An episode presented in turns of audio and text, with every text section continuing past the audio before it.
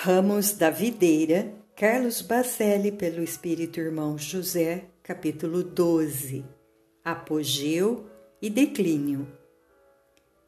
Por isso, não desanimamos, pelo contrário, mesmo que o nosso homem exterior se corrompa, contudo, o nosso homem interior se renova de dia em dia 2 Coríntios, capítulo 4, versículo 16. Quanto mais o corpo físico se desgasta, mais o espírito rejuvenesce.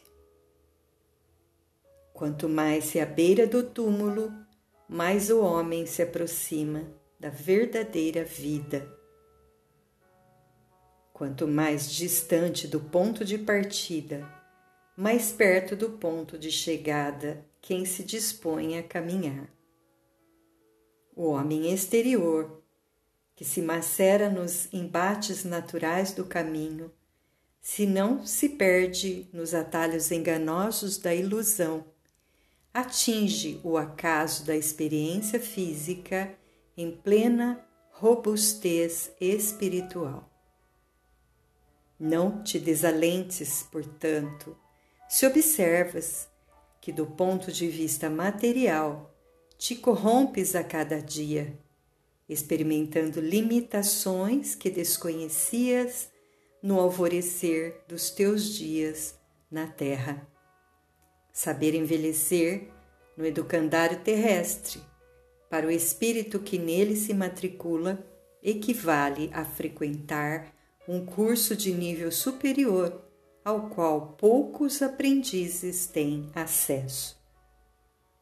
Somente quando as paixões arrefecem é que de determinados valores podem ser notados por aqueles que sempre andaram distraídos de si.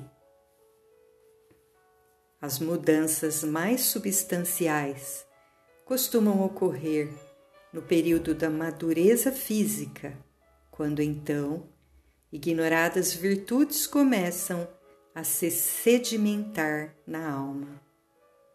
Os que desencarnam privados da fase da velhice no corpo perecível tornam, em maioria, ao mundo espiritual com a lição de casa feita apenas pela metade. Imaginemos o que haveria de ser do espírito de Paulo no mais além caso ele tivesse desencarnado sob os equívocos cometidos em sua juventude. Assim, envelhecer condignamente é uma bênção a que deves aspirar, sem que o inverno que chega te faça chorar pela primavera que tarda ainda. As flores que caem, despetaladas, cedem lugar para sementes em que elas próprias haverão de ressurgir mais belas aos beijos do sol. Tudo quanto atinge o auge entra naturalmente em declínio para, de novo, alcançar o apogeu em busca da perfeição infinita.